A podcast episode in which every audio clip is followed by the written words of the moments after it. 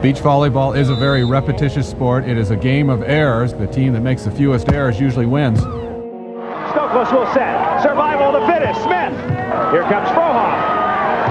Stop! Und das ist der Matchball für Emanuel Rego und Ricardo Galo Santos. Caipirinha wird in Fässern geliefert. I will destroy your career in this moment. Deutschland holt Gold! Deutschland holt.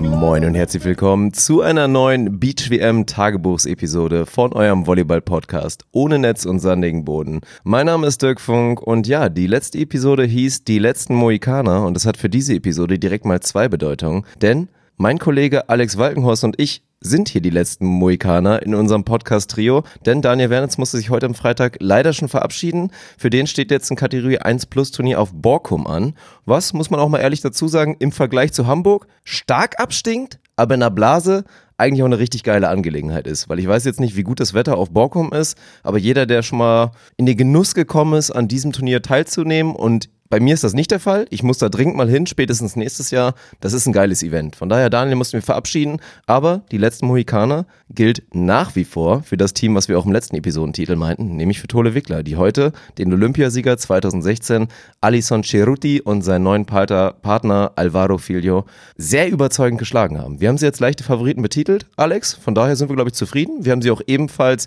vor dem Turnier auf Platz 5 getippt, alle drei. Von daher stand jetzt liegen wir richtig. Und jetzt wollen wir mal abwarten, ob sie uns da weiter Lügen strafen und ins Halbfinale kommen oder ob wir mit unserem Tipp letztendlich richtig liegen. Ja, servus erstmal. Jetzt muss der Go zusehen, dass unser, dass unser Tipp richtig, äh, unser Tipp aufgeht. Ne? ist eigentlich eine schöne Ausgangssituation. Wir haben vorher alle gesagt, Tole Wickler werden Fünfter. Ähm, wenn sie jetzt Fünfter werden, können wir sagen, wir haben recht. Und wir sehen Phil Dallhauser bei einem Höhepunkt nochmal in einem Halbfinale um Medaillen spielen. Nee, am Ende, glaube ich, müssen wir äh, patriotisch denken und sagen, Tole Wickler müssen morgen gewinnen. Ja gut, da, dazu hatte ich mein Statement natürlich schon in der letzten Episode, da war ich auch ganz ehrlich. Also es gibt da so ein, zwei, wenn ich du wäre, Herausforderungen der letzten Episode natürlich von Daniel und auch schon von ein, zwei Hörern von uns, dass ich da morgen in Deutschlandflagge stehen soll, was an sich jetzt eigentlich nicht so verquer sein sollte, aber ich habe schon gesagt, meine Sympathien, tut mir leid, wie gesagt, in meinen großen fünf All-Time-Sportlegenden ist Phil Dada so auf der zwei. Und den Status muss sich ein Clemens Wickler und muss sich ein Julius Tole erstmal erarbeiten. Und von daher mein Herz, mein Sportlerherz, nicht mein nationales Herz, sondern mein Sportlerherz routet da einfach für den Goat, für Phil Dahlhausen, für Niklas Senna, die jetzt auch in der letzten Partie gegen Miskiv und Liamen einfach eine Wahnsinnspartie wieder geliefert haben und spätestens jetzt im Turnier angekommen sind. Ja, es tut mir leid. Von daher in der Deutschlandflagge gerne. Wenn ich dazu auch noch eine Amerika-Flagge nebenbei in der Hand haben darf, dann ist das völlig in Ordnung. Halbe Sachen machen wir nicht. Ja, lass uns doch die Episode damit anfangen, dass wir beide morgen Phil und Nick die Daumen drücken, damit wir direkt mal wieder hunderte Leute übers Eventgelände oh. laufen haben, die sagen, Walkenhorst gönnt seinen Dann musst du dich jetzt nichts. rechtfertigen. Nee, ich muss mich nicht rechtfertigen dafür. Ich sehe es aus, also erstmal deine genannten Gründe, dass das einfach große Sportler sind, ähm, deren Karriere Höhepunkt überschritten ist. Ich glaube, da müssen wir uns nicht, da müssen wir uns nicht drüber äh, streiten und die den Sport über Jahre geprägt haben. Und ich, ich predige jetzt auch schon seit mehreren Episoden, dass ich einfach Lust habe oder noch keine Lust habe auf diesen massiven Generationenwechsel, der da gerade vonstatten geht. Und deswegen möchte ich, dass wir ein altgestandenes Team im Halbfinale haben. Und das ist, und umso, also am liebsten hätte ich dann natürlich den Goat. Und wenn sie jetzt Tole Wickler dafür rausschmeißen müssen, dann ist das leider so. Die können noch fünf Weltmeisterschaften spielen, die können sich noch etliche Medaillen holen. Äh, das Event läuft von alleine. Ich wäre, ich müsste lügen, wenn ich sage, ich cheere morgen nur für Julius und Clemens. Auch wenn ich heute trotzdem, also die Leistung von denen war wirklich beeindruckend. Da muss ich echt den Hut vorziehen. Also ja. so einen Olympiasieger so fortzuführen, äh, ohne irgendwie mit der Wimper zu zucken, das war wirklich, ah, Hut ab. Ja, also auf das Duell werden wir natürlich zuerst kommen, bevor wir jetzt auf das nächste Matchup mit Phil und Nick dann natürlich blicken. Wir werden an sich auch natürlich auf die Achtelfinalrunde der Männer schauen, weil ja, Favoriten sterben geht weiter nahtlos wirklich fort. Und Alex Walkenhorst sagt nur Quatsch, geht auch nahtlos fort. wir haben Seed 3 verloren des Turniers, Vierlek Briel, die eigentlich auch als, ja, was heißt als Favorit, Seed 3 Keiner war auch so hätte bisschen, gesagt, die gewinnen. Genau, ja, ja. genau, aber die waren einfach immer so unfassbar konstant und auch da, wer auf Court 2, auf dem wir leider heute nicht mehr kommentieren durften am Freitag, haben wir auch wieder ein ganz wildes Spiel gesehen. Also wir saßen da zusammen ja. mit Tommy, dem besten Mann, der übrigens Wo ist er, ist die große Frage. Eigentlich hatte er sich so halb angekündigt, beziehungsweise wir hatten ihn eigentlich verpflichtet. So Ja, aus unserer Sicht. schon. Tommy meinte, ja, das klappt vielleicht, konnte noch nicht so hundertprozentig zusagen und jetzt konnten wir ihn jetzt leider doch nicht begrüßen. Gründe ich- sind noch offen, müssen wir Nee, noch seine klären. Ausrede ist, er ist jetzt gerade erst beim Essen fertig, ist auch schon ziemlich durch und muss morgen um 9 Uhr Training geben. Also jetzt muss man dazu sagen, heute, wir nehmen gerade nicht um halb eins auf, sondern die Zeit ist echt noch halbwegs human. Ähm, Humana ist- Paredes ist die ja. Ja, also die Ausrede, Tommy, die Ausrede lassen wir nicht gelten. Aber was soll man machen? Sind wir Naja, hier halt. aber um auf den Punkt zurückzukommen, wir saßen da zu dritt, bis ihr beiden aufstehen musstet, weil ihr da irgendwie so einen kleinen Termin hattet. Und dann dachte ich mir noch kurz, weil ich bin wirklich von Court 1 runtergesprintet nach Mulzorum. Nee, nicht ganz, ich weiß gar nicht, welches Stojanowski. Krasilnikov Genau. haben gespielt und hatten die Amerikaner Gib Crab unter Kontrolle. Hatten sie auch, gerade Ja. im ersten Satz dominiert, da müssen wir gleich noch drüber sprechen. Sind dann zu Chord 3, ge- äh, zu Chord 2 gegangen, weil wir dachten, geil, den dritten Satz gucken wir uns hier an.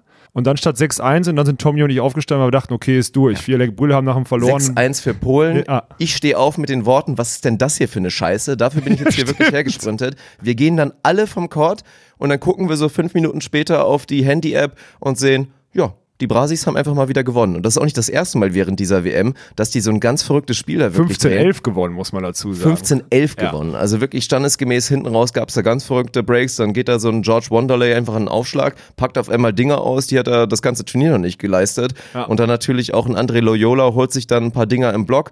Ja, und dann fahren die Polen das da wirklich vor die Wand. Und das nächste Top-Team, was wir hier wirklich verabschieden müssen. Ja. Neben, und das war ein großes Thema gestern, Herr Semenov hat auch seine Aufgabe nicht Ob erfüllt. die jetzt wirklich ein Top-Team waren, ist die Mann, große Frage. Aber wir haben den Case in der letzten Episode gemacht. Ja. Das ist ein Turnierspieler und wir haben wirklich darauf gehofft, aus, auf dieses rein russische Duell, was einfach so viel Brisanz da mitgeliefert hätte. Und dann aber wirklich die Riesenüberraschung. Trevor Crabb ist der letzte Crab, der im Turnier verblieben ist. Und auch darauf hätte, glaube ich, im Vorhinein keiner drauf gewettet. Crabborn, ein solides Team, aber, und ich glaube, da sind wir uns auch ganz einig, kein Team, was hier nominell im Viertelfinale der Weltmeisterschaft steht. Nein, überhaupt nicht. Jetzt muss man, da kann man auch eine Geschichte zu erzählen. Ich meine, Schreiborn, ich weiß gar nicht, ähm, da wissen Leute draußen bestimmt mehr, besser Bescheid oder genauer Bescheid, weil sie sich viel damit beschäftigt haben.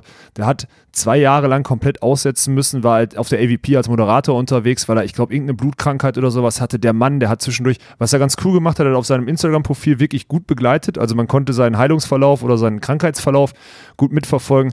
Der Mann sah wirklich krank, dünn und wirklich unsportlich. Also man musste sich echt Sorgen machen, ohne zu wissen, was genau er hatte. Es war extrem, es war nie klar, ob er wieder zurückkommen kann. Er kommt zurück, irgendwann letztes Jahr im Sommer, schnappt sich einen nominellen anderen Blockspieler, selber auch ein Blockspieler. Wir haben auch gestern, muss man dazu sagen, gegen Elas Flüggen in dem Spiel auch gesehen, dass das zwei gelernte Ab äh, Blockspieler sind, weil Abwehr ist da nicht so präsent. Ja, manchmal siehst du geile Touches, wie man es von der EVP kennt. Genau. Da kommt doch mal ein spektakulärer Ballwechsel zustande. Aber das sind jetzt nicht die klassischen Spieler, die einen schönen Line-Shot erlaufen oder Nein. einen Cut-Shot ausgraben. Nein, Genau. das auf keinen Fall. Ja, aber was sie machen, sie spielen verdammt soliden Sideout mit vielen guten und präzisen Angriffssituationen äh, oder Angriffsabschlüssen. Und das hat anscheinend heute, ich muss zugeben, ich habe mir das Spiel nicht angeguckt. Ja, ich war da zu der Zeit auf dem Center Court, ich habe es mir nicht angeguckt. Ähm, ja, hat wohl für die Russen gereicht. Die werden dann sicherlich nicht ihr bestes Spiel gemacht haben. Davon ist auszugehen, weil wenn die beiden richtig gutes Spiel machen, dann glaube ich nicht, dass Try und Trevor da eine Chance gehabt hätten. Aber so, ja, also am Ende ist es auch ein amerikanisches Team wieder und die beiden, das haben wir auch auf dem Center Court gegen Nils und Lars gesehen, die haben verdammt dicke Eier, wenn es drauf ankommt und sind auch selbst äh, selbstbewusst und selbst überzeugt. Ja, und dann haben die abgeliefert. Ne? Und äh, ja, am Ende, meine Punkte lügen nicht, die haben 2-0 gewonnen und äh, stehen jetzt im Viertelfinale und in einem vermeintlich ja, in dem vermeintlich leichten Viertelfinale, wenn wir jetzt den Baum mal zu Ende schreiben wollen, weil da warten nämlich André George, wenn ich das richtig im Kopf habe. Ne? Ja, das ist so. Und natürlich den Herr André Loyola, den darf man nicht vergessen. Das ist der amtierende Weltmeister, der 2017 mit Evandro das Ding gewonnen hat. Und das ist auch wirklich ein Wettkämpfer. Darf man nicht vergessen. Der hat auch da am Ende gut, wir haben uns das gerade noch mal in Real Life angeguckt, gegen die, der, gefühlt ist der dann am Ende im Spiel übers Netz gesprungen im Block, ne? Also da war schon Ja, massiv so. hoch. Ja. Und der George ist ein ganz verrückter Spieler. Weil ich erinnere mich da auch, wie gesagt, an ein weiteres Spiel, wo der eigentlich schon durch war im dritten Satz, Ja. völlig eingebrochen ist, einfach nicht ein Sideout mehr auf den Boden bekommen hat. Und für Männer ist das ja wirklich was ganz Besonderes, wenn man eine gewisse Klasse mitbringt. Und dann kommt der auf einmal wieder aus dem Nichts. Ja, das ist der- und packt da wieder seine genialen Aktionen aus und der ist technisch sehr versiert, sieht man nicht nur an seinem wunderschönen Zuspiel. Das ist ein guter Mann. Physisch wirkt er manchmal wirklich nicht auf der Höhe, aber auch da hat er mich wieder eines Besseren belehrt. Ja, Da habe ich eine schöne Info, der ist halt, der hat halt eine große Schwäche. Der mag M&M's viel zu doll. Das hat er irgendwann mal Er, erzählt. er sieht nicht ganz trocken Nein, der aus. hat, ja. der hat eine kleine Plauze, das muss man sagen. Aber ein geiler Zocker, ne? so wie die Brasilianer alle. Ja, sind jetzt das beste brasilianische Team, fällt mir gerade mal auf. Ne? Ja. Letzte verbliebene brasilianische Team, Platz 5, mindestens. Und ganz ehrlich, gegen die Amis mit der Performance von heute eine gute Chance, sogar ins Halbfinale einzuziehen. Ja, also für mich gehen sie da als klare Favoriten in das Halbfinale. So wie alle gegen. Trevor und Try. Mal gucken, ob das. Ja, vielleicht auch da. Also natürlich, das wäre auch eine geile Story, wenn die sich da jetzt einfach durchwurschteln würden. Ja. es, ist, es ist ein verrücktes Turnier und Favoritenstürze sind wir auch ein paar ganz knapp entgangen. Weil das nächste Team von der AVP, Slick Allen, die sich da eigentlich auch schon wirklich reingewurschtelt haben, die nämlich das nominell beste brasilianische Team rausgekillt haben, nämlich Ja. Evandro Bruno im 16. Finale. Im Achtelfinale gegen Lupo und Nikolai, das war eine ganz enge Kiste. Das war eine enge Kiste. Und das hätte eigentlich schon fast verdient im zweiten Satz dann auch schon zu Ende sein können. Dann wird's im dritten nochmal richtig eng. Dann haut der Nikolai seine ganze Klasse nochmal raus. Wir haben uns das Ding im, Na- im Real Life nochmal angeguckt.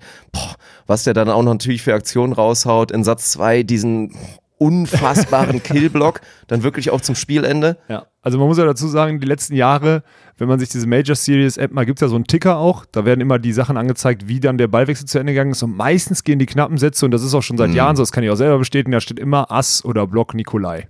Das ist immer so. Also da wundert sich auch keiner mehr. Und genauso geht, ich glaube, es war der erste Satz, der so im Kampf war, oder? 27, 25? Stimmt. Da macht er, glaube ich, in der Crunch-Time genau. Ja, der zweite ist ein bisschen deutlicher, hast du recht, muss ich mich korrigieren. Da Ja. gewinnen, da gewinnen dann Slick Allen das Ding relativ deutlich, sind irgendwie drei, vier Breaks vorne und so war es dann ja auch letztendlich am Ende des Spiels. Dann geht das Ding einfach hin und her. Ja. Dann macht jedes Team sein Sideout und dann geht es am Ende darum, wer hat diesen genialen Moment, um das Break zu holen. Und es war dann im Zweifel der Herr Nikolai, der da mal wieder seine ganze Klasse bewiesen hat. Und für mich ist er ja auch schon seit Jahren so ein Spieler und er ist auch mit Lupo jemand, der immer mal wieder Top-Ergebnisse machen kann, nämlich hier und da mal eine Bronzemedaille für World Tour oder auch bei großen Turnieren, auch natürlich bei Weltmeisterschaften und so weiter, darfst du dieses Team Ey, nie die abschreiben. haben Olympiafinale gespielt, die beiden, ne? Man Ja, vergisst das, darf man nicht immer vergessen. so. Ja, das genau. ist so dieses Team, was einfach nie dominiert, auch nicht immer konstant ist, aber einfach ja diese Höhe mitbringt, weil der Blocker ist jemand, der absolute Weltklasse hat und der Lupo ist natürlich irgendwie auch ein genialer Verteidiger, der aber extrem limitiert ist. Und jeder, der schon mal ein Spiel von dem gesehen hat, die haben ja einen ganz besonderen Spielstil.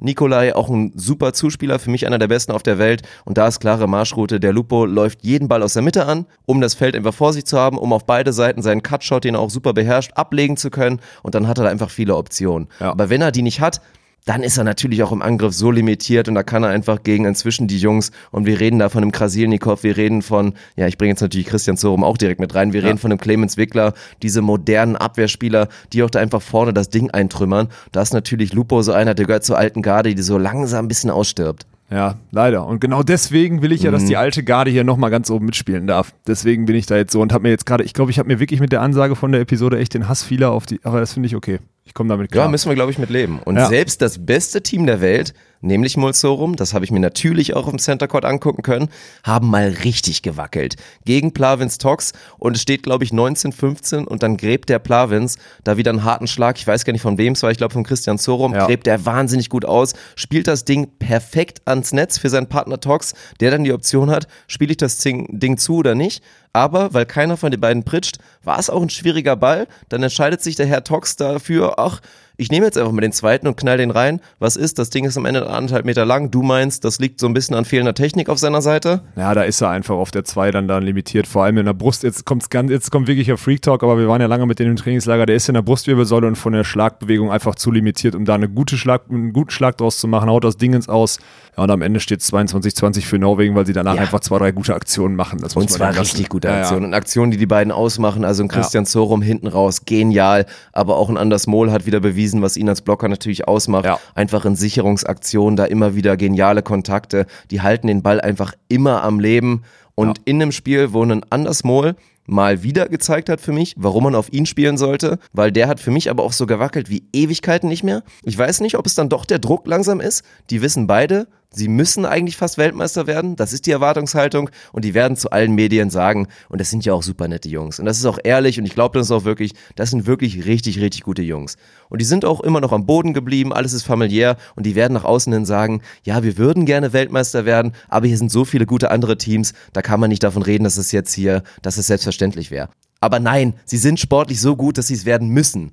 Und der Druck, den können auch die im stillen Kämmerchen, glaube ich, nicht mehr ganz wegdenken. Und für mich ein Anders Mohl, der wirklich mit Lockerheit da einfach brilliert, immer wieder auf dem Court, war da das erste Mal kurz davor, dass man sagen könnte, alter Schwede, nee, alter Norweger, Anders Mohl wird, beginnt hier gerade fest zu werden auf dem Court. Und das war schon beeindruckend zu sehen. Jetzt muss man dazu sagen, Edgar und Martins haben wirklich eine verdammt gute Block-Defense. Also wir haben heute, Ja, glaube ich, auch gesehen, warum Martin Plawins mit sehr, sehr limitierter Physis, die er nun mal besitzt und auch sehr, sehr limitierter Schlagtechnik, hat er ja Mhm. auch, er hat ja eher so einen Holzarm, einfach immer noch einer der begnadetsten Abwehrspieler der Welt ist. Das ist einfach ein verdammt guter Zocker. Ich habe es dir gerade auch gesagt, wenn ich mir so einen Abwehrspieler aussuchen könnte, mit dem ich gerne Wenn man die Ländergrenzen aufmachen würde, dann Ja. würdest du dir den Jungen aussuchen, ne? Ja, also ich glaube auch, das wäre so einer, wo es jetzt auch realistisch ist, dass ich ihn kriegen würde, weil ich ganz Und es gut persönlich auch irgendwie ganz gut harmonieren Ja. würde, weil ihr seid beide feurige Kerle. Und ich habe auch schon gesagt, wir haben vorhin drüber gesprochen, ich meinte so, ja, also da würde es dann zwischen euch teilweise wahrscheinlich überragend laufen. Ihr würdet sowas von on fire werden, aber da würde es auch mal richtig krachen. Wir würden uns auch mal fast auf die Fresse hauen. Ja. Ja, das kann passieren. Ja, Ja. Aber trotzdem, ich kenne ihn aus dem Trainingslager. Das ist ein, das ist ein Ehrenmann trotzdem. Der ist ein stolzer Typ. Der weiß, dass er Volleyball spielen kann. Der ist auch in einem gewissen Part eingebildet. Aber ich, mit sowas würde ich auskommen und äh, da hätte ich Bock drauf. Aber gut, am Ende, ich bin leider kein Lette. Und äh, deswegen erübrigt sich diese Thematik, glaube ich. Aber das war schon ein geiles Spiel. Man hat gesehen, dass die beiden zocken können. Am Ende ist aber trotzdem gut für, auch für das raus, Turnier. Ja. hinten raus, klar, dann stabilisiert sich ein Anders Ja, Mohl, aber hat dann gewinnen auch die den ersten Satz Natürlich. gegen Plavins Tox Ja. in so einem dritten Satz ist es eklig. Die beiden haben einen guten Flatteraufschlag, da musst du abliefern, das ist nun mal so. ja. Und die sind beide in der Lage, auch wenn, äh, wenn Mohl mal wieder Zugriff im Block kriegt, dann trotzdem sich noch andere Angriffslösungen zu finden. Oder Plavins, der dann sein Sideout im Endeffekt auf Druckduell Block aus aufbaut. Das kann der auch. Das, das, damit spielt er auch ein ganzes Turnier durch. Das ist ihm völlig egal. Hauptsache er gewinnt das. Also es wäre schon interessant geworden, so ein dritter Satz. Hätte ich gern mal gesehen, die beiden in so einer Drucksituation. Muss Ja, auf jeden Fall. Und die werden sich auch tierisch ärgern. Das hatten sie wirklich auf der Pfanne. Gerade in so einem Spiel, ich war schon wirklich, ich habe schon überlegt, meine Frage, ich dachte, ich war schon kurz davor, auch in der Insta-Story zu sagen, ey, wenn jetzt hier auch noch Molzorum rausfliegen, dann reise ich hier bald ab. So, dann, dann wird mir das zu bunt. Was wir auf der Damenseite schon erlebt haben, Ja. unsere ganzen Favoriten fliegen da einfach raus. Und wenn das dann auch noch bei den Männern so passiert, dann, ja, weiß ich auch nicht. So, letztendlich, morgen redet keiner mehr drüber. Jetzt steht ein Halbfinale an für Mosorum, was meiner Meinung nach Ein Viertelfinale, wenn ich richtig ein informiert Viertelfinale, bin. selbstverständlich, sorry, Ja. was dankbar ist. Man muss jetzt mal zu deiner Verteidigung sagen, ist auch fies, dass die Frauen immer vor sind. Jetzt haben wir Ja, gerade Halbfinale Frauen geguckt und jetzt, ja, ja, das ist Morgen mies, ist ja. Finale Frauen und danach sind Halbfinale Männer. Also Ja. das ist nur ganz normal, dass selbst auch Experten, ich mache gerade Anführungsstrich für alles nicht sehen können, auch mal kurz verwirrt sind. Aber nein, so ist ein Viertelfinale gegen ein gutes Team. Lupo Nikolai, selbstverständlich. Aber schon ein Team, gerade wie die sich jetzt auch präsentiert haben, sehe ich persönlich einfach nicht kommen, wie Mulzorum das verlieren. Und ich denke, da sind wir Ein uns Case einig. mache ich dir auf. Ein, ein Okay, Keyfact. da bin ich gespannt. Paulo Nicolai, Aufschlag von der 1 Richtung Mitte bei den Norwegern, also Richtung Animol, also von der Schnittstelle Sorum weg, Richtung Mitte. Das ist eine Waffe, die kann der, hat er letztes Jahr, glaube ich, auch hier in Hamburg gezeigt, mit bis zu 119 km/h schlagen. Und die konstant plus ein gutes Timing im Block und ein Lupo, der ein bisschen Abstand zum Ball hat, um gute Winkel zu schlagen gegen Animol, könnte dieses Spiel interessant machen. Ich sag dir nur den Case. Wenn da kein konstanter Aufschlag kommt, bin ich komplett bei dir. Den Case, den würde ich gerne aufmachen, weil das ist eine Waffe und ein outstanding Skill, den er hat. Ja? Also nicht so krass wie Evandro, sonst, ne, sonst würde man ihn immer dazu nennen als bester Aufschläger, aber er kann das theoretisch. Und wenn er mit so einer Mentalität reingeht, all in, dann kann da auf jeden Fall Druck entstehen, weil Ja. Mol nicht so stark, das sagst du selber, wie man ihn manchmal schon gesehen hat bisher. Vielleicht ist dann, Ja. ich will es nur mal spannend machen. Ich sehe auch Norwegen. Nein, das ist so. das ich finde auch ihn über das ganze gesamte Turnier ansehen und da vielleicht ist auch so ein bisschen die Parallele zu Tole Wickler, weil ja, es war halt eine Gruppe und da haben wir gesprochen, es war die Gruppe mit Sven Winter und Joni Erdmann, es war die Gruppe mit Kubanern, wo der Gonzales einfach komplett außer Form rumlief und das kann ich auch nochmal als Funfact dazu liefern. Ich meine, wir haben uns jetzt schon ein bisschen drüber lustig gemacht und das stand alles immer in Klammern. Das ist ein großartiger Sportler, fünfter Platz bei den Olympischen Spielen. Ey, das ist nicht böse gemeint, aber der Junge, und das fand ich auch schon wieder sympathisch, der lief heute auf dem Turniergelände rum, hatte zwei Hüte auf, also wirklich einen Aldi-Hut, noch einen Sonnenhut, hatte mehrere Getränke in der Hand, hatte einfach richtig gute Laune und dem hat man auch angesehen, der hat, glaube ich, vorher Diät gehalten, um diese Form überhaupt aufs Turnier zu bringen und ist jetzt nach so zwei Tagen wirklich voll wieder essen zu dürfen Hat und auch richtig- trinken zu ja. dürfen, hat er direkt mal wieder fünf Kilo an Wasser dazugenommen und lief da richtig aufgeschwemmt rum. Also ich habe den Begriff Sextourist reingeworfen. so, tut mir leid, dass ist jetzt vielleicht das stand ganz bei hart. uns in der Gruppe. Ne? Aber ja, ja, genau. das, ja, also ich habe ihn jetzt schon oft genug gelobt, sportlich über jeden Zweifel eigentlich erhaben, aber das soll es darstellen, warum vielleicht Molsorum jetzt auch nicht so gut ins Turnier gefunden haben. Das war einfach nicht die Competition, die du vielleicht brauchst, um da wirklich so komplett reinzufinden. Ich finde Anders Mol, ich habe ihn selten mit so wenig Zugriff in seinem Blockelement gesehen.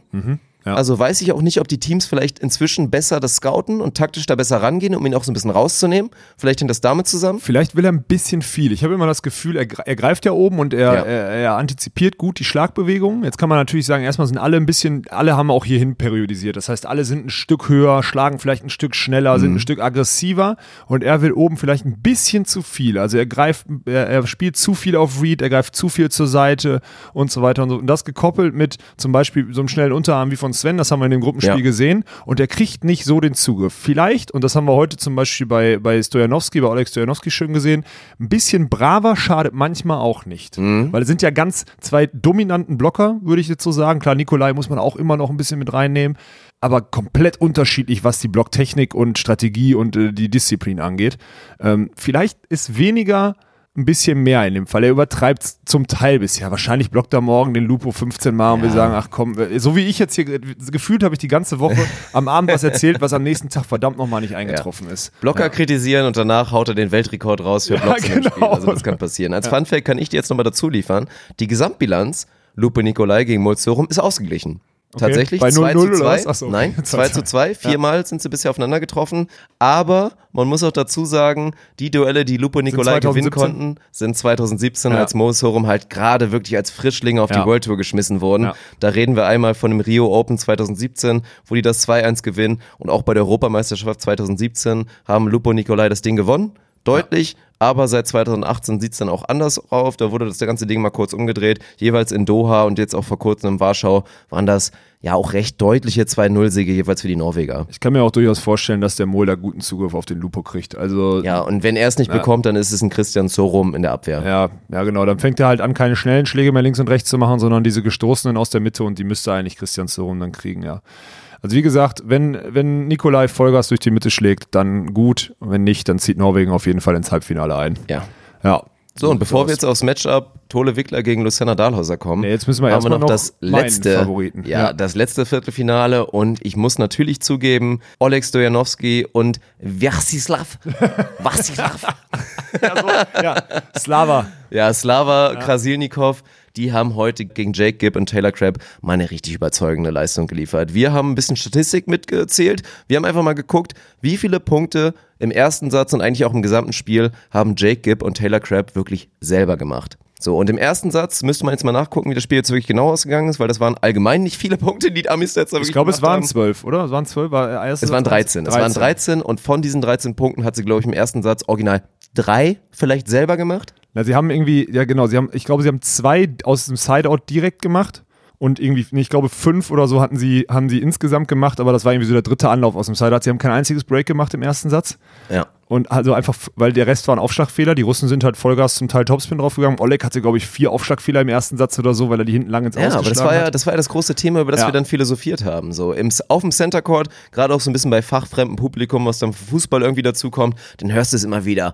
Oh, ach Mensch, wie kann das denn sein? Schon wieder ein Aufschlagfehler. Ja. Da regt sich jeder Laie dann immer tierisch auf. Aber wir haben das heute so für uns mal ein bisschen besprochen. Und ey, gegen diese Russen, das ist so unangenehm zu spielen, weil beide schlagen radikal gut platziert in die Mitte Topspin auf und entweder erzielen sie wahnsinnige Wirkung oder schlagen Ass oder halt einfach einen Aufschlag ins Aus. Das heißt, im Umkehrschluss, im Sideout kriegst du als Gegner von Stojanowski Krasilnikov einfach keinen Rhythmus. Gar nicht. Entweder wirst du so unter Druck gesetzt, Ja. dass du gar nicht vernünftig richtig angreifen kannst, oder der Ball ist einfach im Aus und du gehst dann selber im Aufschlag und denkst dir, ey, was passiert hier eigentlich gerade? Und so war's. Ich glaube, es stand im ersten Satz 17-11 und gefühlt hatten die Amis noch nicht einmal richtig Sideout gespielt. Ja, das ist auch so. Und das ist gerade für so Rhythmusspieler, wie die Amis ja, die, Ja. die Amis ja eigentlich sind, ist das tödlich und ist das absolutes Gift. Für die ging das Spiel, das war vorbei, bevor es richtig angefangen hat. Im zweiten Satz hatten sie sich dann ein bisschen eingecruised. Ich weiß gar nicht mehr genau, zu wie viel der war. War der zu 17 oder zu 18 oder so? Ich habe, äh, sorry Leute. Das Ding ich, ist zu 18 ausgegangen Ja, genau. letztendlich. Ja. Haben sie Aber- hinten raus nochmal ein paar Breaks gemacht, aber auch der war durchge einfach durchgespielt. Ja. Und da, ich habe das Spiel jetzt mit Dirk Funk gerade im ersten Satz gesehen und da muss man, da ist wieder, ich musste wieder ein bisschen, äh, sagen wir mal, Dirk Funk ist ein bisschen mehr auf meinen Nö, wir haben Nee. wieder diskutiert. Wir Ja, haben wieder genau. diskutiert. Also ich glaube, ich musste erstmal ein paar Sachen richtigstellen, weil du hast auch im Livestream auf Court 2 einmal in meinem Nicht-Dasein, in Okay, meinem das, das, da muss ich sagen, das ist asozial, das stimmt. ja, das war ein 31er, definitiv. Hast du den Case aufgemacht, dass ich irgendwann mal behauptet hätte, dass Slava Krasilnikov kein guter Abwehrspieler wäre oder meiner Meinung nach auch kein Weltklasse-Abwehrspieler wäre. Ja. Wobei ich in dem Spiel vorher, wo du nicht dabei warst, noch meinte, dass wahrscheinlich 80 Prozent aller Experten sagen werden, in der Blase, rein Abwehrfähigkeiten ist wahrscheinlich der Herr Krasilnikov der beste Abwehrspieler der Welt. So, und auch ich halte ihn natürlich für einen absoluten Weltklasse-Abwehrspieler. Und im direkten Vergleich zu einem Christian Sorum, auch für den besseren Volleyballer auf seiner Position. Keine Frage. Aber, und das ist mein großer Case, den wir dann noch ausdiskutiert haben während des Spiels, Wir haben rein- wirklich doll diskutiert und ich glaube auch die Leute, die neben uns Blockabwehr, saßen. Ja. das war vielleicht auch interessant. Also wenn sie Vielleicht. deutschsprachig waren, die Leute, die da daneben saßen. Ja. Also rein Blockabwehr, wirklich in Abstimmung mit seinem Partner, bin ich nach wie vor der Meinung, dass Mul Sorum die bessere Block-Defense einfach liefern. Selbst im Vergleich zu diesen begnadeten Russen.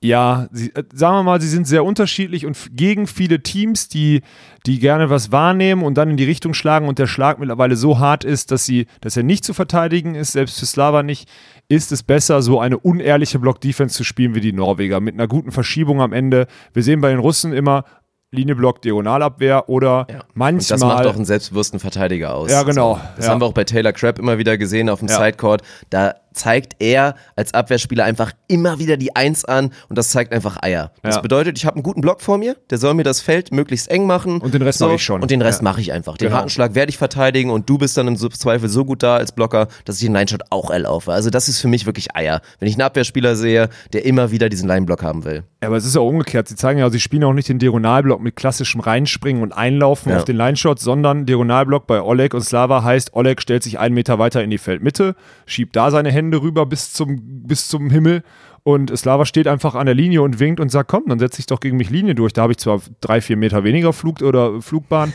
aber hey, ist doch gar kein Problem für mich. leicht, ja. Genau, so.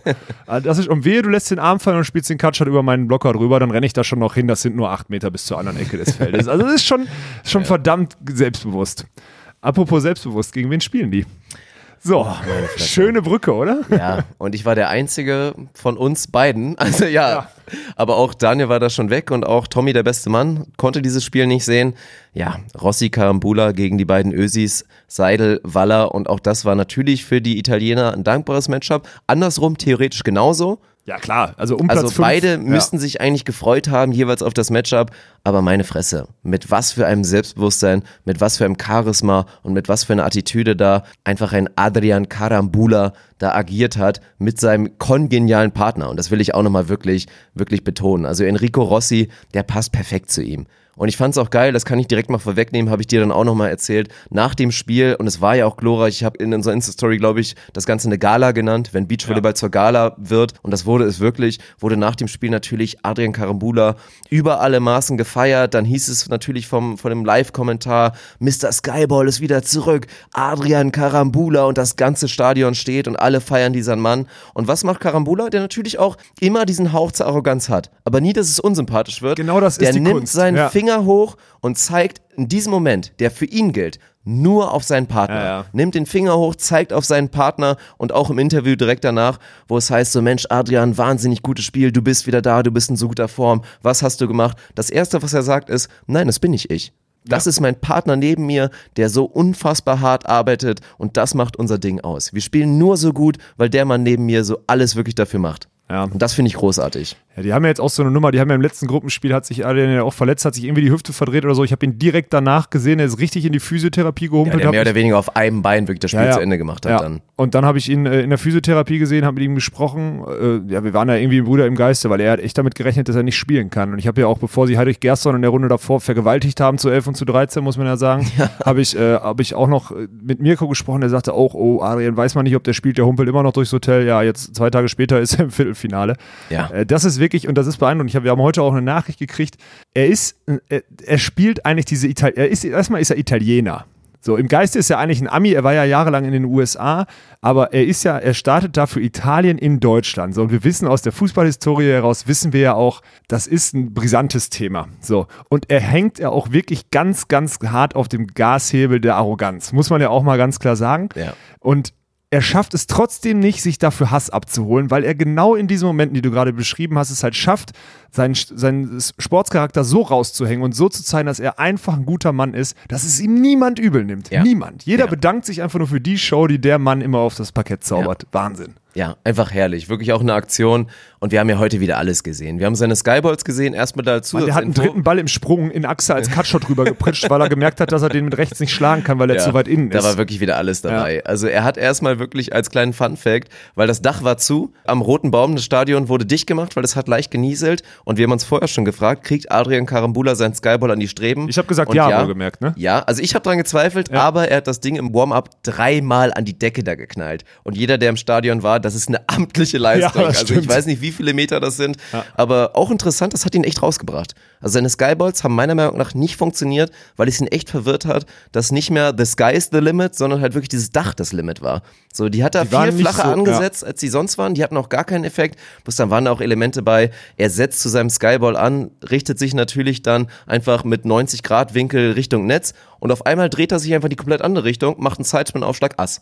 Ja, einfach weil er es kann. Ja, ja. Oder spielt einen ersten Ball, der als Dankeball rüberkommt, den baggert er nicht hoch irgendwie und spielt ihn direkt seinem Partner an. Nein, den pritscht er im ersten Kontakt im Tempopass an die Antenne zu seinem Partner, der das Ding reinkloppt und danach nimmt Adrian Kabula den Bizeps hoch, aber feiert sich nicht selbst, sondern zeigt auf den Bizeps, aber zeigt danach wieder auf seinen Partner. Ja. Das waren einfach so viele geile Momente heute. Und es ist ja auch wirklich das Beste nicht aus both worlds, sondern aus ja allen drei Welten. Der Typ kommt aus Uruguay, ist ein Südamerikaner am Herzen, ist aber dann eigentlich auch schon fast wieder ein Ami im Kopf Ja. und hat dann noch italienische Mentalität. Ja. Also ja, kein Ja, Wunder, genau, was da der- rauskommt, oder? Ja, genau. Also südamerikanisches Ballgefühl.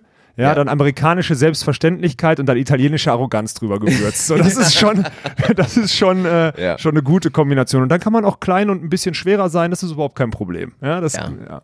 Ja. Aber immer noch, ich mag den Jungen. Das ist ein geiler Typ. Muss und ich man. freue mich auch, dass man der mögen. wieder so weit gekommen ist. Vor allem, weil man ja weiß, mit mehr Punkten und einem besseren Saisonstart hat der italienische Verband Herrn Ranieri die Wildcard gegeben und er Mhm. ist wirklich ja nur kurzfristig nachgerutscht, weil Gott sei Dank irgendein afrikanisches Team Visumsprobleme hatte oder Visaprobleme hatte. Ja. Und ja, danke an der Stelle an dieses afrikanische Team. Muss ich einfach mal. Ja, es das ist, eine unglaublich. Bereicherung. Das ist unglaublich. Ja. Und auch da muss man ihnen eigentlich fast alles zutrauen, aber wir haben es eben erwähnt, es geht jetzt eben im Viertelfinale gegen dieses dominante Team, die sich auch bisher wirklich nicht eine Schwäche erlaubt haben, Krasilnikov, Ja. Stojanowski. Bisher muss man eigentlich sagen, das beste Team des Turniers. Mit Abstand liegt vielleicht auch in den Gegnern, aber gerade weil Molzorum wirklich ein bisschen wackeln, müsste man eigentlich fast sagen, dass aktuell der Favorit auf den Turniersieg rein von den bisherigen Leistungen Stojanowski, Krasilnikov sind. Und es dann auch wahrscheinlich selbst gegen diese Magie von Rossi und Karambula, und das ist ja auch nicht nur Quatsch. So, ein Karambula macht auch Quatsch. Er hatte heute auch wieder seinen Ball, für den er, glaube ich, bei Instagram da seine 200.000 Klicks bekommen hat, den er dann direkt aus dem ersten Kontakt oder aus, aus der Annahme, den er antäuscht, als will er ihn ganz normal spielen. Und dann dann baggert ey No-Look als ersten Kontakt direkt rüber. Der wurde heute verteidigt, Ja. ihm auch direkt dann wieder um die Ohren gehauen, dann guckt auch sein Partner Enrico Rossi da kurz mal so, hätte vielleicht nicht unbedingt sein müssen, Ja. aber das sind dann nur diese kleinen Showmomente und ansonsten ist da wirklich viel handfeste Qualität, weil die haben heute auch einfach ein brutales Sideout gespielt mit ihren vielen Varianten und das ist eben nicht nur er, das ist eben auch sein Partner Rossi, der fast jeden Ball als super Schuss an die Antenne fordert, also es macht einfach Spaß, den beiden zuzuschauen und auch da morgen, selbst wenn es ein bisschen deutlicher wird, das wird ein richtiges Highlight. Ich glaube, so richtig abgeschlachtet werden sie nicht. Am Ende werden sich die Russen durchsetzen, außer sie erwischen rabenschwarzen Ja, Tag dafür ist Oleg Dann einfach zu gut vorne. Ja, und Weil gerade gegen diese. Tempopässe, Pässe, wenn dann auch ein, ein Karambula oder auch ein Rossi sich dann mal dafür entscheiden, voll durchzuziehen, dann sind das die Momente, gerade nach dem Tempopass, da steht ein Oleg dann einfach meistens davor. So, und dann scheppert's auch mal richtig rein auf die eigene Feldhälfte. Genau. Und dann haben wir hinten noch einen, der wirklich, haben wir heute auch besprochen, Slava, der wirklich stehen und gehen macht. Also der läuft nicht mal irgendwann wild los. Das macht ein Christian Sorum, der spielt eher auf Read des Angriffs, so Ja. auf des Angriffsarms und er steht und geht. Das ist also von der Disziplin her wirklich ganz großes Gegen Kino. Karambula natürlich ein riesen Matchup, weil Ja. der jemand ist, der die Abwehrspieler wirklich verlädt. Aber das kann er bei ihm nicht, genau. Das kann er gegen ihn Ja. nicht machen. Also nicht so häufig, er wird es ein paar Mal schaffen. Ja. Äh, da müssen aber schon, wenn die Russen verlieren, dann müssen sie schon wirklich im Aufschlag einen rabenschwarzen Tag haben. Weil auch ein Rossi halt auch keinen Zugriff im Block kriegen wird, im Normalfall gegen keinen von den beiden Russen. Ähm, deswegen denke ich, das wird, das wird dann doch äh, nach Russland laufen. Hey, wenn, wenn, die, wenn die Italiener gewinnen, habe ich nichts würde es dagegen. uns letztendlich wundern nach diesem Nein. Turnier? Und Nein. ich würde auch, ich hätte auch Spaß, ihn an so einem Finaltag Ja. noch zweimal zu sehen. Ja. Das ist auch so. Auch wenn mein kippt, ach, ich habe eher mein, mein Und dann im Tipp- Halbfinale gegen Born Crab. Ja, genau. Also wirklich mal so voll, und dann was Vize-Weltmeister. hätte. Ja. nee, ey. Ja, aber wirklich Wahnsinn. Also selbst wenn dieses Turnier morgen für ihn beendet ist, was der Mann mit seinem neuen Partner in diesem Jahr geleistet hat. Wirklich. Am Anfang durch die Qualis gelaufen, dann durch zweiten Platz beim Vier-Stände-Turnier, wo war es nochmal, mit einer großartigen Leistung sich eigentlich sein, sein Polster da wirklich erarbeitet, was überhaupt ermöglicht hat, dass er die großen Sterne beim, äh, zwei, Dritter beim, äh, Zweiter beim Drei-Sterne-Turnier in Australien. Ah, sowas, ja. ja, genau. Ja. Ja. Dann aber direkt nach Doha, da glaube ich in der Quali ausgeschieden oder so ein Zeug Mhm. oder irgendwas ganz wild. Und dann aber wieder beim Vier-Sterne-Turnier in China ins Halbfinale gekommen. Ja, genau, genau, genau. Dann direkt nach Malaysia, 36 und da Stunden auch später gegen. Krasilnikov, Stojanowski schon mal das erste Mal gespielt dann auch, ne? Aber Halbfinale verloren. verloren. Ja. Ja, also deswegen, und da war es sogar windig, das kommt den Italienern entgegen. Also ich glaube, klares, nicht klares, aber das werden die Russen machen. Und dann sehen wir im Halbfinale dann Andrei George gegen Krasilnikov, Stojanowski, richtig, wenn ich das so im Kopf habe? Ja, das wäre jetzt, da können wir uns gerne drauf einigen auf diesen Tipp. Also mein Herz würde sich natürlich Karambula wünschen, aber der Kopf und der Verstand würde dann eher wirklich auf Duell Brasilien gegen Russland gehen im Ja. Halbfinale. Ja, ja. Und dann welches Duell wir dann wirklich im anderen Halbfinale sehen und wir tippen beide Norwegen erstmal ins Halbfinale, Ja. sind wir uns schon mal einig. Aber ob es dann am Ende Deutschland ist, nämlich Clemens Wickler und Julius Tole, die heute gegen Alisson ja, eine brachial gute Leistung geliefert haben. Wie gut wir die Leistung der Brasilianer eingeschätzt haben, das wird gleich auf jeden Fall nochmal ein Thema. Ja, aber dann ist es die Frage, sind es die beiden oder ist es der Goat? Aber eigentlich müssen wir nochmal vorwegnehmen, wirklich die Leistung, die dürfen nicht schmälern. Nein, wir Gehen- müssen jetzt mal Ja, über, über genau. also das war wieder so unfassbar erwachsen. Also es gibt ein paar Sachen, die das Spiel so deutlich gemacht haben, wie es war. Ich fand, der Sideout für Brasilianer war gar nicht so verkehrt, aber sie haben halt für ihre Verhältnisse einfach verdammt nochmal kein einziges Break gemacht. Aufschlag nicht vorhanden, auch weil Julius, wenn er mal ein guter Aufschlag kam, er wirklich auch gut angenommen hat. Der Sideout wieder sehr, sehr erwachsen, sehr, sehr sicher. Aber eins muss man mal sagen, so Julius ist gefühlt Hälfte der Angriffe immer wieder abgeknickt und mit einem Halbschlag zurück zur Linie gegangen aus einer Standardposition halb. Und Alisson hat sich jedes Mal mit äh, verladen lassen und hat diagonal reingegriffen, hat ihn vorbeigelassen. Ja, du hast einen guten Verteidiger in der Diagonalen stehen, einen nominell guten Verteidiger, möchte ich sagen, nach dem heutigen Spiel, weil das, was äh, Alvaro da in der Defense gezeigt hat, sorry, das hat er, nee, das weiß ich, das hat er schon oft besser gezeigt. Hinter mir in Huntington letztes Jahr auf jeden Fall besser. Der Mann war Wahnsinn, der hat sich Freiheiten genommen, der hatte, der hatte den Kopf frei, der ist losgerannt auf Bälle, der ist nachgerannt auf Bälle.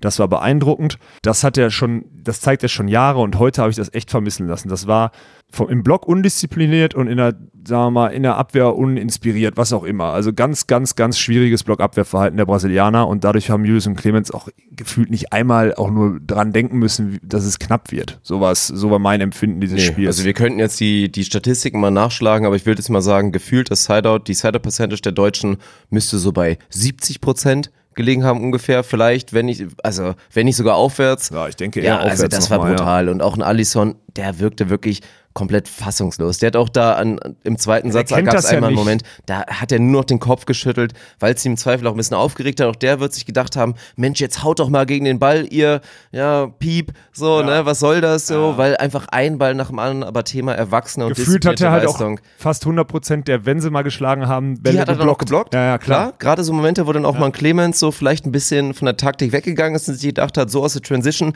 den lade ich mal durch. Dann war Alisson davor, aber einfach wie oft und einfach immer wieder. Und ich glaube, das kannst du auch bestätigen, wirst du mit Sicherheit auch mal so ein Spiel in deiner Karriere gehabt haben, wenn du dann so einen Gegner vor dir hast, der einfach ein Ball nach dem anderen an deinem Block vorbeischubst da so kurz. Und das sind aber einfach, ja, das war eine gute Taktik, das war eine sehr disziplinierte Leistung, das war einfach ein guter Matchplan, den die beiden hervorragend wirklich durchgeführt haben. Dazu eine Geschichte aus dem letzten Jahr, Viertelfinale Timmendorf. So. Ich meine, Julius Tole hat in Timmendorf, ich glaube, in dem ganzen Spiel nicht einen Ball geschlagen. Am Ende habe ich im Fahrstuhl getroffen. Also, Herr Gudisch äh, hat sich noch darüber aufgeregt, dass ich so gut aufgeschlagen habe in dem Spiel. Ich ja, was soll ich denn machen? Wir haben keinen Break gemacht. Und er so, weil du ja auch, dann habe ich ihn so, ja, weil du ja auch nicht einmal schlägst gegen mich, du feiges Stück. So ungefähr habe ich ihn angesprochen und sagte, na, wieso denn? Ich weiß doch, dass ich gegen Sven nur Katschot spiele und dann ist der Punkt. Der verteidigt ihn noch nicht. So eine sehr, aber nicht, nicht arrogant und nicht abfällig gemeint, sondern er ist sich dessen bewusst, was er gegen welchen Ja. Gegner machen muss, um zum Erfolg zu kommen. Und äh, da hängt auf jeden Fall auch Martin Oleniak hinten mit dran, weil der ist nämlich einer der Trainer, das habe ich über die letzten Jahre auch mitgekriegt, der bereitet nicht nur vor, was man gegen den Gegner im Sideout machen muss, also wie man den Gegner breakt, sondern der bereitet vor allem vor, wie man sich im Sideout durchsetzt. Das heißt, er kriegt, du kriegst viele Informationen zum Blocker.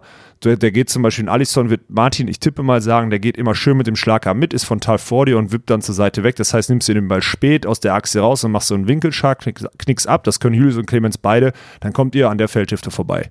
So, und das sind Informationen, die die beiden dann einfach noch in ihrer Spielweise, weil sie es auch können, eh bestärken und dann spielst du so souverän, wie es heute gesehen wurde. Und dann kommt noch 12.000 verrückte Deutsche dazu, die das Ja, zum also Hexenkessel machen. Ja. Und das haben wir auch schon vorher angekündigt. Da ist natürlich perfekt gelaufen in dem Sinne für die beiden, weil die jetzt als letztes deutsches Team hat sich das Ding dann Ja. einfach auch mal sowas von konzentriert. Und als Ja. die beiden da aufgerufen wurden und eingelaufen sind, ich habe das auch in der Insta-Story bei uns nochmal kurz gepostet, meine Fresse, also komplett voll, komplett voll schon am Freitagabend. Und das Dirk war Funk wirklich, oder wer, was meinst du jetzt? Nee, nee, nee. Ich, ich erschreckend nüchtern. Ja, genau. Ja, auch nach wie vor.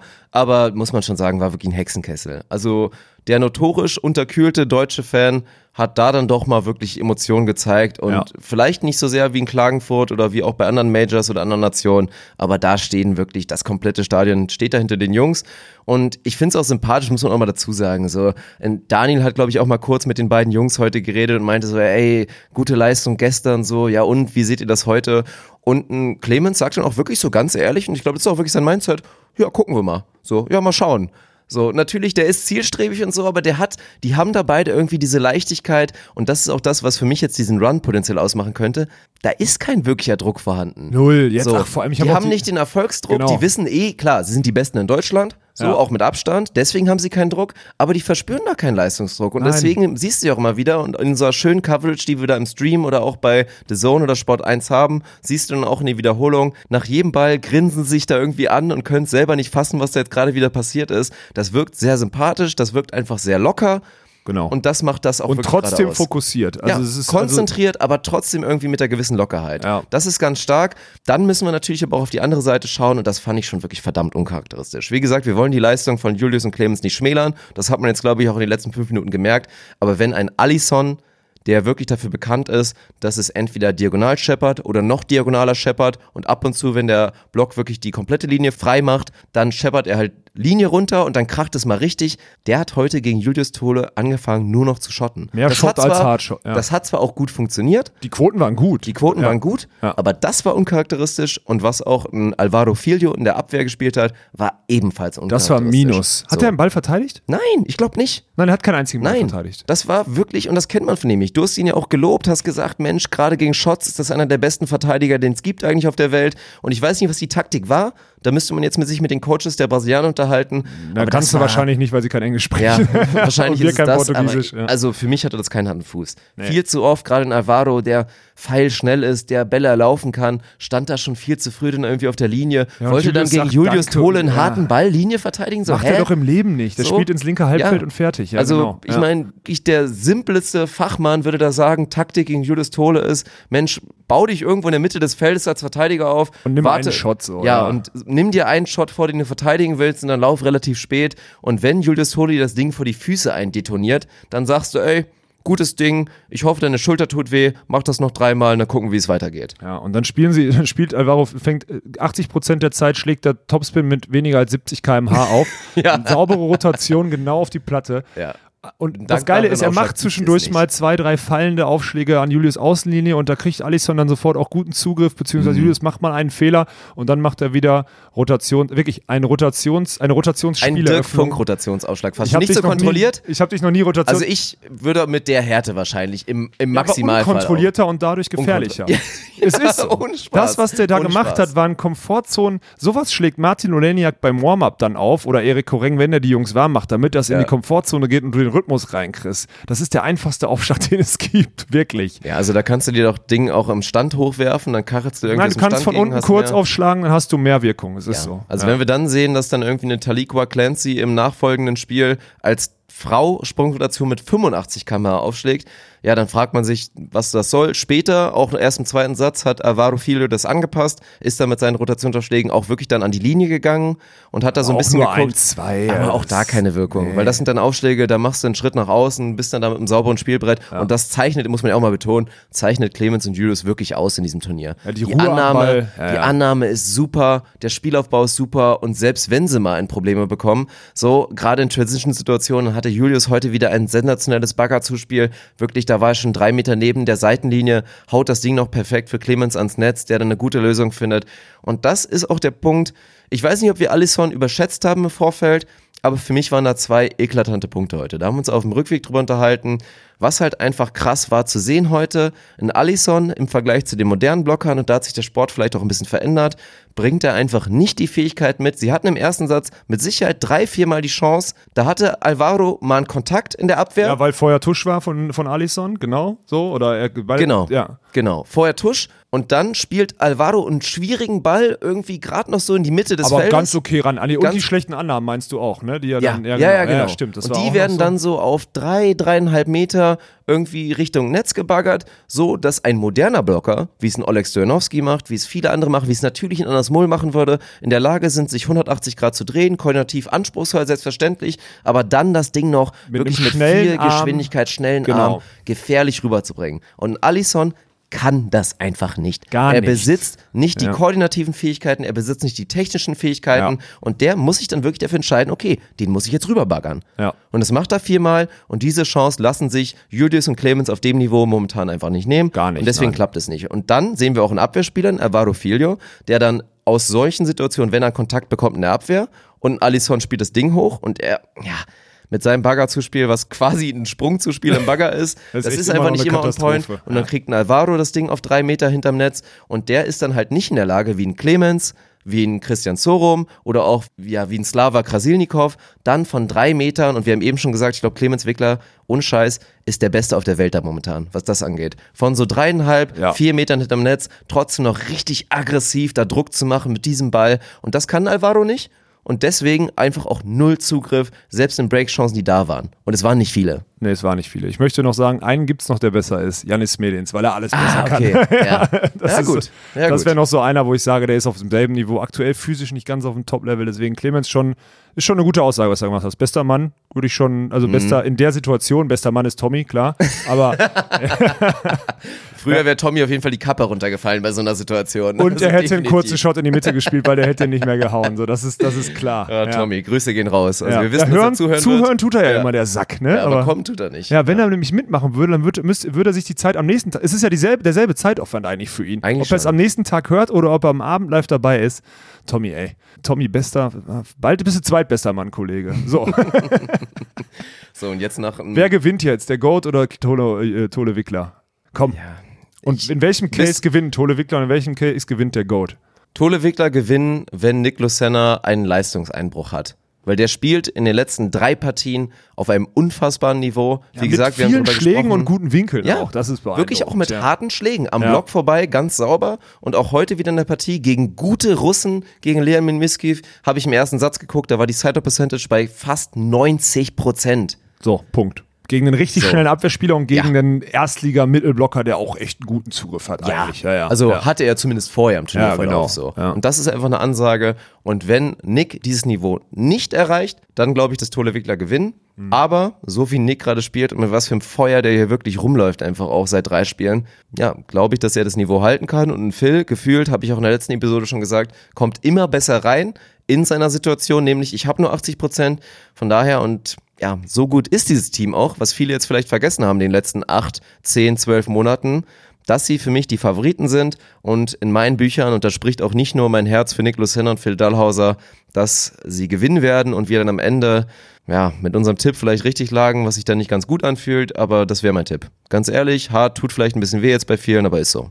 Ja, es ist krass, dass wir eigentlich hier in Deutschen heute völlige Volleyball-Euphorie in Deutschland und wir beiden sitzen jetzt hier abends im Hotelzimmer und sagen einfach, morgen gewinnt der Goat, weil wir den so geil finden. Ne? Ja, aber es, Aber ist ja auch nicht unbegründet. Da Nein, ja es jetzt ist nur nicht diese unbegründet. Mentalität, wir wollen sehen, dass der Goat nochmal ein geiles Turnier hat. Haben wir oft genug betont, wollen wir auch sehen. Nein, wir haben die auch einfach gestern auch sportliche Gründe. wir haben die gestern einfach Katar auch richtig abfrühstücken sehen. Ja. Aber mal spielt 90 komplett. Prozent, äh, der Goat spielt eh auch im Block. Ich glaube auch zum Beispiel, dass Phils saubere Art, da im Block einfach richtig sich gut vor Julius aufzubauen. Er ist nochmal einen Tick höher als Alisson. Mhm. Der Shot geht da nicht so schnell drüber. Und Nick heißt nicht ohne Grund auch Nick the the Quick. Quick, Ja. ja. Ja, wenn, Also wenn der nicht in der Lage ist, die Shots von Julius Tole einzusammeln, dann ist es auch wirklich keiner, eigentlich fast. Und deswegen ist das so die Sache. Das ist ein Matchup, was schwierig werden wird. Fakt, und es ist ein Viertelfinale. Es sind Amerikaner, Mm. die wissen, wie man das gewinnt. Die waren auch schon auf dem Court. Alisson hat heute sein erstes Spiel auf diesem Court gemacht. Phil und Nick kennen diese Atmosphäre auch gegen Ja. sich. Phil wird immer noch fast aussehen, als würde er einschlafen. Wenn er mal einen wichtigen Block macht, dann sieht man vielleicht die Faust vor seiner kleinen Hühnerbrust so ein bisschen nach vorne gehen. Nick wird viel mit ihm reden, wird ihn pushen, wird auf cool und lässig tun und dahergehen.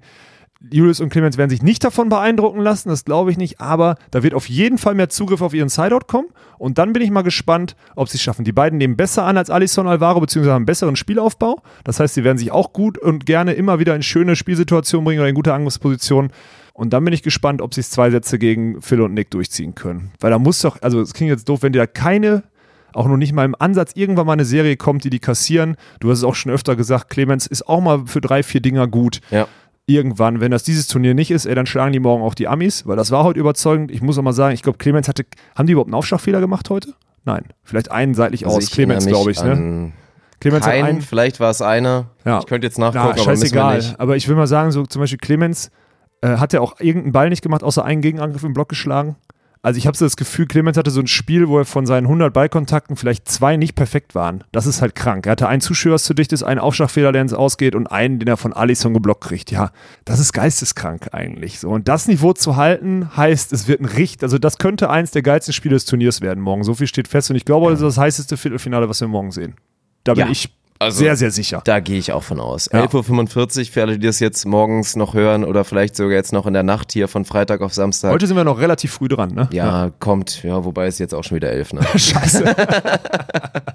Also auf jeden Fall. Und dann sollten Clemens und Julius weiterkommen, dann können wir davon ausgehen, das letzte Semifinal der Männer ist 18.30 angesetzt und das werden sie dann auch bekommen, das letzte Spiel des Tages. Das wäre dann natürlich auch nochmal ein richtiges Highlight, aber ja, werden wir jetzt einfach mal schauen, mal gucken. Selbst danach würde es dann gegen Moisorum gehen und dann auch wieder brutal. Also ein Weg, der Weg, wenn sie ins Finale kommen, Dann werden sie Weltmeister. Dann werden sie auch Weltmeister. Ja. Wenn sie jetzt hier Phil Dahlhaus und danach Anders Mohl wegklatschen, Und davor Brauer müssen.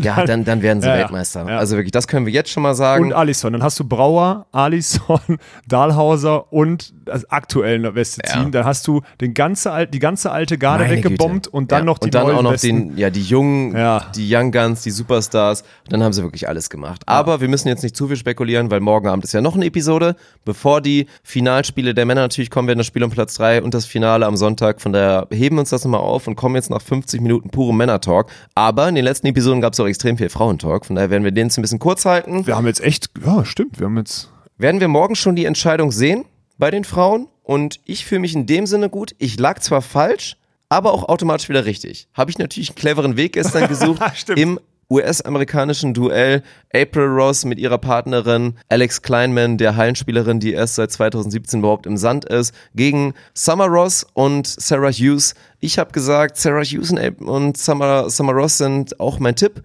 und würde sagen, die werden im Zweifel Weltmeister, aber ich habe gesagt, wer da gewinnt, wird Weltmeister und dann letztendlich war es ein überzeugender Sieg von April Ross und Alex Kleinman und das Ganze ging dann auch im Halbfinale so weiter. Auch da gab es wieder wirklich einen überzeugenden Eine Sieg. kurze Engphase, so nach, nach Ja, so, ja, äh, ja. Vor, der, vor, vor dem Satzende bei Satz 2, aber halt nicht. Aber da schlagen sie eigentlich so das letzte verbliebene richtige Top-Team und auch da schlechte. Nachrichten an Daniel, falls er es nicht Er gesehen hat, weil er war auf, er war da gerade wahrscheinlich auf der Autobahn, wirklich mit, äh, Nee, dann hat er es wahrscheinlich gesehen. Ja, dann hat er es wahrscheinlich gesehen. Mit einer Maria Fiatace del Solar und natürlich mit Talikoa Clancy sind jetzt vielleicht so die letzten richtigen nominellen Top-Favoriten dann auch ausgeschieden. Und jetzt steht eben April Ross mit Alex Kleine im Finale gegen Sarah Pavan und Melissa Umana Paredes, die ja, die Sensation gerade noch so verhindert haben. Weil im anderen Halbfinale haben wir die beiden Schweizer Mädels da wirklich gesehen, Nina Betschert und Tanja Hüberli. Und die hatten es ja mehr als auf der Pfanne. Also wir haben das Spiel... Matchbälle abgewehrt, dann einen eigenen mit Breakchance, den nicht gemacht. Und dann am Ende wirklich dann, ja gut, einfach voll, ich glaube 18, 16 war es am Ende oder sowas, oder 17, ich weiß es nicht mehr. Ja, also vom Spielverlauf her müssen sie sich eigentlich auch ärgern. So, oh, das sah schon zwischenzeitlich echt gut aus für sie. Dann im dritten Satz so dieser klassische Fall, jetzt brechen sie weg und dann kommen sie da auf einmal wieder zurück und gerade eine Tanja Hüberli dann mit vielen guten Aktionen Ja, hat das Ding dann nochmal Ende, ja. genau eng gemacht und hatte da auch wirklich viel Feuer im Gesicht. Und dann hatten sie einmal diese kleine Chance, treffen dann, glaube ich, in Form von Nina Betschart, einmal aus einer Transition, aus einer geilen Abwehraktion, nicht die richtige Entscheidung und dann geht das Ding ganz bitter. Ich weiß gar nicht mehr, wie es endet. War es ein Block von Sarah Pavan oder war es einfach eine Abwehraktion, ein Angriff von, ach, ist ja auch scheißegal. Aber dann ist es ein bisschen mehr Erfahrung, ein bisschen mehr Klasse von den Kanadierinnen. Obwohl die Schweizerinnen, hast du ja auch richtig erwähnt, auch nochmal mir gegenüber, die sind ein Turnierteam. Die haben auch bei den letzten großen Turnieren immer wieder gute Ergebnisse geliefert. Auch das ist jetzt ein gutes Ergebnis. Ich würde jetzt mal tippen, klassisch wäre, die verlieren morgen gegen Australien, werden Ah, Vierter. meinst du? Ich, ah, Mm, die ja, sind auch so schon eins, sagen. die sind wirklich. Oh ja, gut, Australien ist gut, aber die haben sich Mhm. auch durchkämpfen müssen über das Turnier. Die Schweizer, die haben schon echt, das, das darfst du nicht unterschätzen, die beiden. Das ist auch total krass, ist mir gerade erst aufgefallen. So eine Tanja Hüberli ist, glaube ich, 2015 oder was, 14 in Cagliari bei der EM einfach so aus dem Nichts. Ähm, Zweite geworden bei der EM aus dem absoluten Nichts. Sie haben zu der Zeit, glaube ich, irgendwie World Tour Quali gespielt. Mitte Quali sahen die gesetzt. Plötzlich waren die Zweiter bei der EM. Stimmt das? Ja, mit das ihrer stimmt. damals noch alten Partnerin ähm, oder mit einer anderen Partnerin. Die haben auch immer wieder in, in ich glaube, in, in Klagenfurt haben die schon mal Bronze geholt. Die Ja. haben immer mal wieder bei fünf Sterne, ich habe das Gefühl, die haben bei fünf Sterne Turnieren oder EM und WM haben die mehr Halbfinals als bei anderen World Tour Turnieren. Das klingt jetzt, das ist, das ist null negativ gemeint, aber das zeigt, dass die es schaffen, bei solchen Turnieren immer mal wieder abzuliefern und auch wirklich auf höchstem Niveau zu performen. Und das ist schon ein Skill. Und deswegen glaube ich auch, können die sich nach so einer Halbfinalniederlage, die ja wirklich brutal ärgerlich war, du hast eigentlich schon verloren, kommst zurück als Matchball und Chance und verlierst, Ja. können die sich innerhalb von, ja, was haben sie, 16 Stunden oder so oder was auch immer, können die sich da nochmal drauf pushen, während ich bei Australien eher dann so sehe. Also bei denen kann es sein, dass die sich nicht mehr so fokussieren. Wenn deren Klasse reicht, gewinnen sie. Aber wenn Schweiz diesen Kampf annimmt, dann kann es auch sein, dass die Bronze holen. Das sage ich. Aber jetzt mal davon wirklich komplett weg, dass auch der vierte Platz wäre ein richtig überragendes Ergebnis von Aber den Schweizern. mega verdient. die das haben sich hier nicht durchgeboxt. Die haben deine Top-Favoriten ja, rausgeklopft. Rebecca und Anna Patricia Genau. einfach mal weggeklatscht. Heute Morgen Eigentlich das nächste brasilianische Team geschlagen. Also das war richtig beeindruckend bis hierhin, auch im Halbfinale gut. Und jetzt, äh, ja, bin ich gespannt. Wer wird denn Weltmeister? Was sagst du? Ja. Ist klar, ne? Das habe ich vorher schon gesagt. Das Ja. wird jetzt meiner Meinung nach April Ross und Alex Kleinman. Und zwar aus folgendem Grund. Alex Kleinman ist die bessere Sarah Paven und April Ross ist die bessere Melissa Umana Paredes. Punkt. Und US-Amerikaner haben noch mehr oder noch dickere Eier als Nord die Nordamerikaner, also die Kanadier. Also die Am Amis sind ja noch mal selbstsicherer als die Kanadier. Ähm, ich bin bei dir. April Ross, darf man ja auch nicht vergessen, April Ross ist auch 2017 mit Lauren Fendrick. So Ja, ein Average-Spieler. Vize-Weltmeister geworden. Das wäre schon geil. Nach dem Titel 2009 Weltmeisterin geworden. Jetzt einfach mal nochmal 2019 Ja. nochmal Weltmeisterin werden. Ja. Mit inzwischen, ich glaube, 34 ist sie. ja, ach, die, ich weiß nicht, die ist auch Ja, oder 50 Mitte so. 30 Ja, ja, irgendwie. und das Also- denn jetzt mit einer Partnerin. Und da will ich auch nochmal kurz betonen. Wir haben es im, im Core 2 Stream natürlich mal gesagt. Alex Kleinman. Man könnte jetzt denken, die ist schon ein bisschen was älter, weil sie hat eine ähnliche Laufbahn. Deswegen sage ich auch, sie, sie ist die bessere Sarah Pavan, ist aus der Halle, auch Beide nach, aus einer, der Halle, ja. nach einer sehr, sehr guten Hallenkarriere als Nationalspielerin, auch Außenangreiferin. Da geht schon mal der erste Unterschied los. Sarah Pavan, Diagonalangreiferin gewesen für Kanada, sieht man ja auch immer noch, sie ist da schon hölzern, auch wenn da heute im Court 1 Stream immer wieder ihre Spielfähigkeit gelobt wurde. Ja. So habe ich nicht ganz nachvollziehen können, weil das ist eigentlich ja ihre größte Schwäche, dass sie eben diese Ballkontrolle nicht hat, gerade wenn sie sich Ganz vom Block genau. löst Ja. und auch natürlich echt einen statischen Schlagarm hat, eigentlich gefühlt kein Ellenbogengelenk, gefühlt kein Handgelenk, also auch technisch da wirklich nicht versiert ist und da sehe ich eine Alex Kleinman, eine Karriere als Außenangreiferin, die nimmt besser an, die hat auch im Angriff da teilweise bessere Lösungen, ist manchmal noch ein bisschen harmlos, wenn der Ball super dicht ist. Das ist das Einzige, Ja, was da mir müsste sie oben ist. drauf spielen mal, ja, da, stimmt. Dann macht sie da mit ihren 1,97 und maximaler Höhe auf drei Meter Angriffshöhe, wenn nicht sogar noch höher, dann pokt sie da über einen kleinen Block rüber, obwohl sie ihn einfach hämmern könnte. Den können sie drüber hämmern. Das ist das einzige Defizit momentan.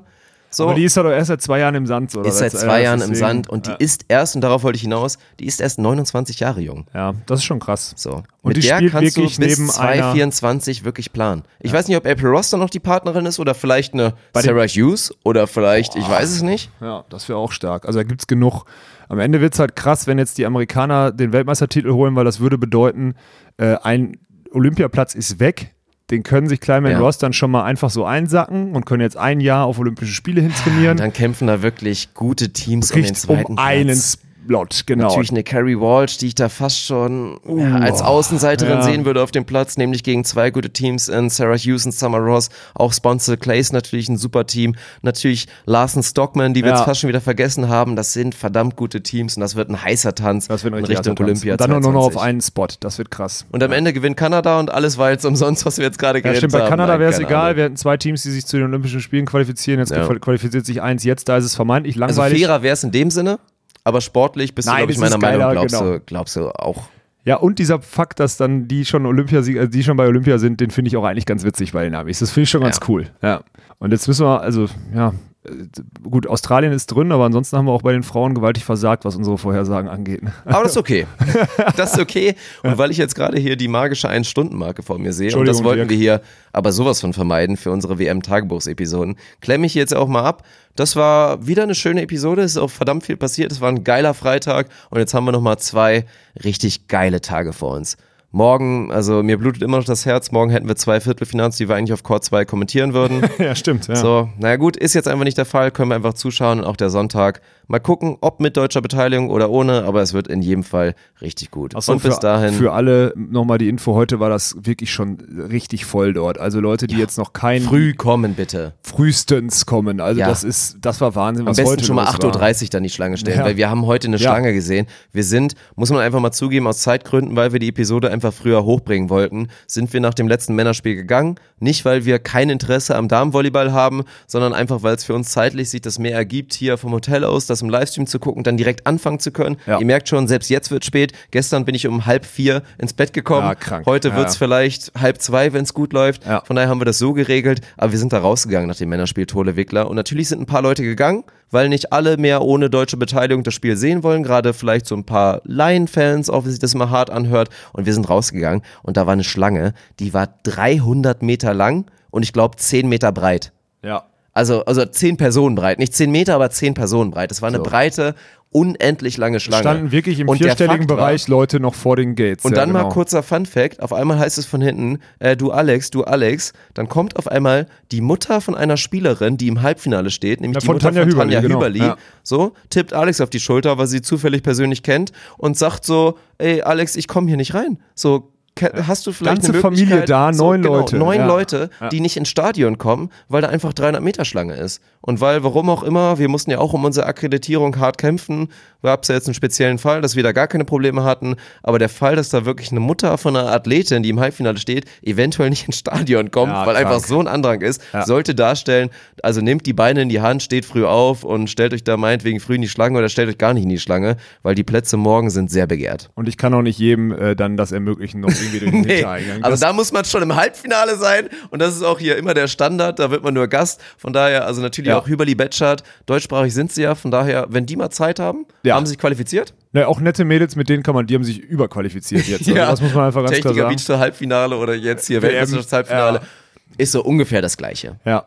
Also, wenn, man, wenn, wenn, wenn, eure, wenn draußen jetzt Mütter zuhören, wenn eure Töchter bei der WM im Halbfinale sind und ihr vor den Gates steht, dann dürft ihr mir auf die Schulter klopfen und fragen, Ja. ob ich vielleicht irgendwelche Kontakte habe, die mich jetzt ins Stadion bringen und dann kriege ich Und das. morgen kommt die Mutter von Oleg Stojanowski und sagt so, ja Alex. Ja, das, auch das wäre okay. Ich würde das irgendwie versuchen hinzukriegen. Warum habe ich eigentlich immer diese Aura, dass alle denken, ich kann das? Ich meine, ich habe es jetzt wieder geschafft. Ja gut, du bist doof, recht aber- groß und fällst halt in einer Menge auf. Ja, aber das heißt doch nicht, dass ich jemanden kenne, der jetzt Hast da jetzt auch noch einen roten aufmacht? Gips, den du da teilweise Luft Katastrophe, oder? Ja, also wirklich. Aber mir wurde ja kein Patriotismus hier. Ich soll mich mal mehr freuen. Jetzt habe ich extra einen roten Gips angelegt. Schwarzen Pullover, Genau. gelbe Hose. So. Also eigentlich war alles optimal. Ja. Und trotzdem heißt Ich habe mir das gelbe Jackett von Luisa Lippmann, äh, habe ich mir heute. Ja, da war. Die hatte heute das Comdirect äh, Jackett an, kann man so sagen. Ja. Jetzt eine schöne Frau kann nichts entstellen, muss ich dazu Ja, sagen. ist- das ist Aber es war schon ein sehr interessantes Outfit für ein Volleyball oder ein Beachvolleyballstadion. Luisa, falls du zuhörst oder falls du Leute kennst, die zugehört haben, also ja. Du bist aber auch jederzeit eingeladen.